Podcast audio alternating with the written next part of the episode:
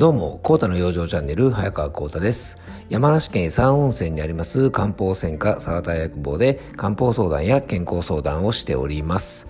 この番組は毎日10分皆様の心と体の健康のサポートになるような情報を私国際中医師の早川コータと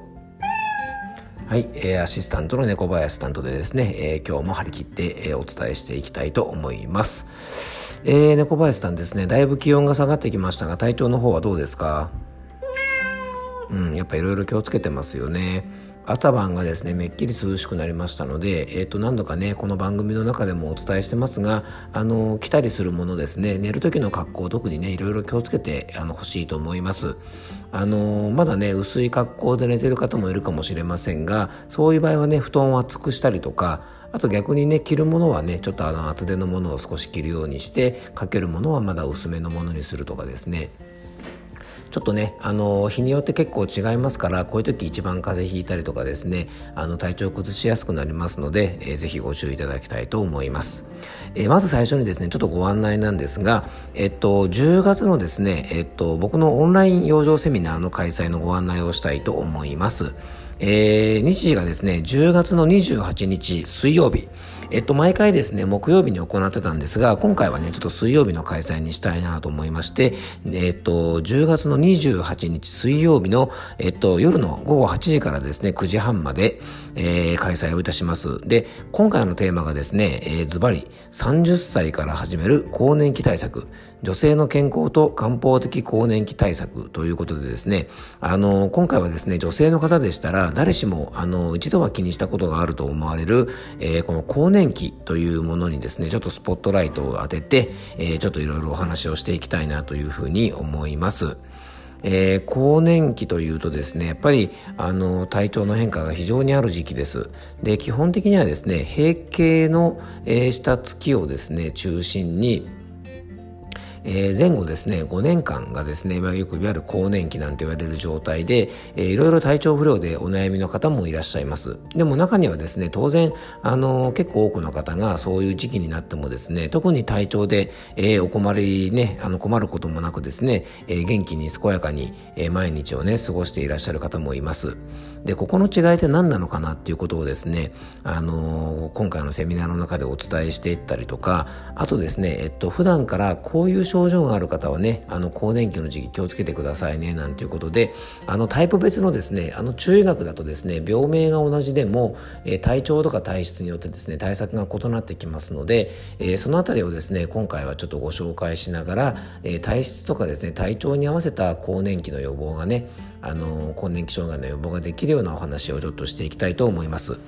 で、タイトルにわざわざね、えー、30歳から始めるって入れたのはですね、これね、更年期に突入してから更年期障害対策をしてもちょっと遅いんですね、実は。ね、猫林さん。うん、そうなんですよ。でね、あの、ちょっと遅いので、えっ、ー、と、実はですね、病気になってから治療をするよりも、病気になる前にですね、予防をしておいた方が、あの、かなり効果的。100の治療より1つの予防なんて言葉がありますよね、猫林さん。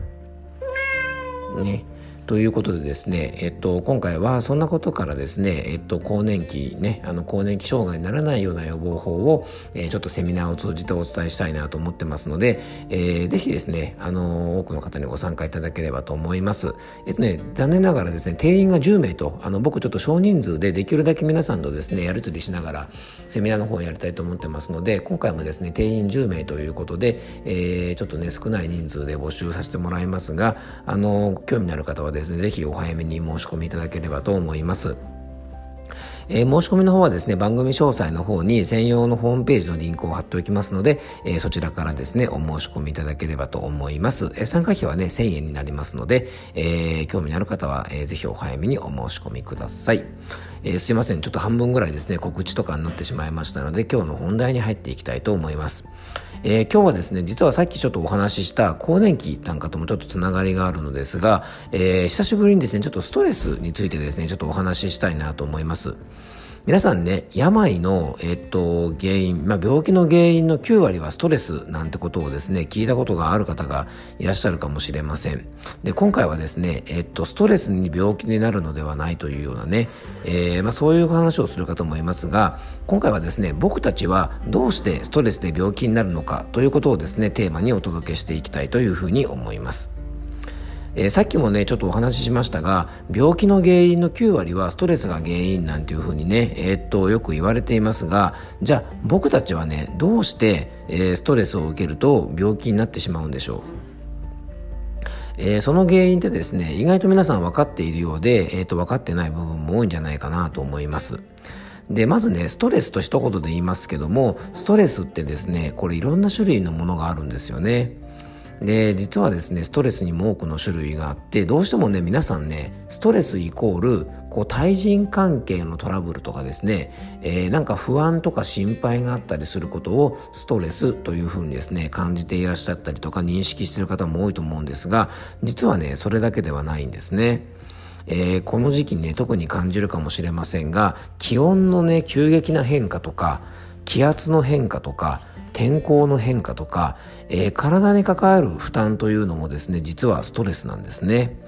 さらにはですね暑いとか寒いとかあとね痛いとか痒いとかこういうね体への刺激というのも僕たちにとってはストレスになりますし当然ですねえっとなんかいろいろね仕事しすぎたりとか、えー、暑いところで何かやったりしてですね肉体的な疲労これもストレスとなりますので、えー、実はですねストレスと一言で言ってもえっとね精神的な負荷だけではないということをまず皆さんね頭の中に入れといてほしいと思います。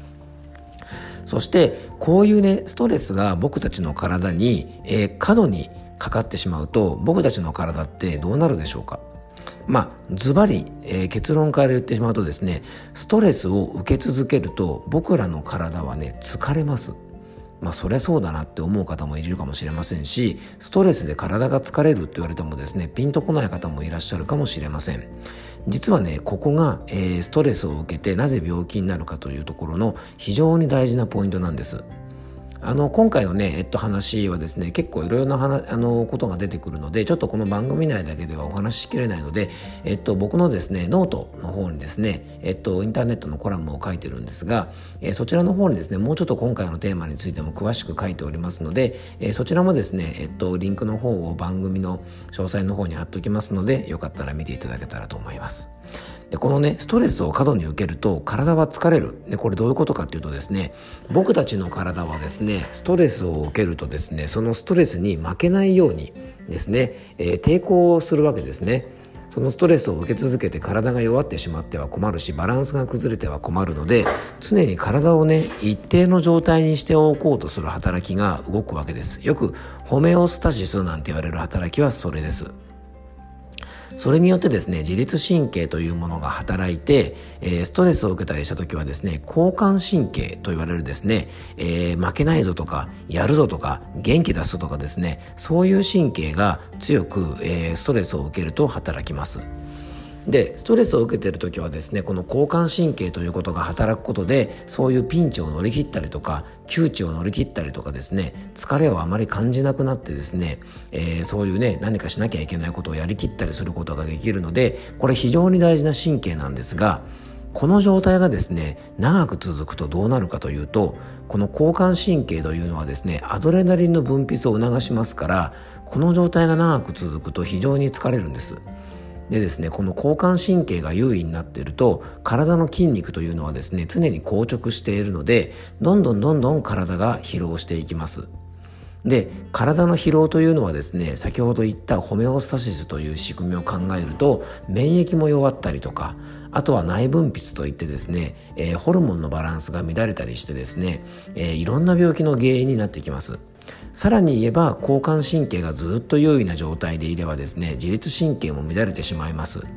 でこのね自律神経が乱れれば、えー、例えばですね呼吸をしたり心臓を動かしたりとか胃や腸を動かしたりとか、えー、さっきも言ったようにですね血管をこうですねギュッとこうね縮こめたりとかする働きがありますからこの状態がですね長期で続けば体がどうなるかというのは皆さんも、えー、よくわかると思います。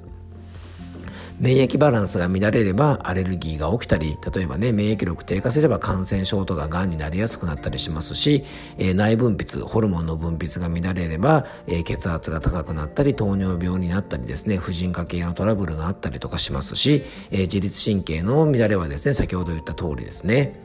というわけで、えー、ストレスをね過度に受けるとホメオスタシスというもののバランスが乱れてしまって体にいろんな病気が出てくる、まあ、これがねあのすごく簡単に言うとストレスを受けて病気がねあの現れる一つの理由ではないかなというふうに僕はいつも考えております。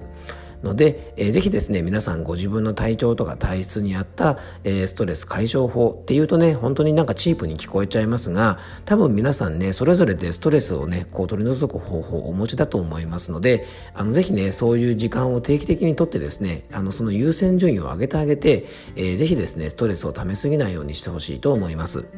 さっき言ったようにですね肉体的なストレスとかが多い方はですね、えー、休息をしっかりとることが大事だし精神的ストレスが多い方は、えー、気分をですね、えー、紛らわすようなっていうとね言い方はおかしいですがあのね少し気をそらしたりとか、え気を緩めたりしてですね、え心の疲れを取るような養生をですね日頃からしておかれるといいんじゃないかなというふうに思っております、え今日も聞いていただきありがとうございました。どうぞ素敵な一日をお過ごしください。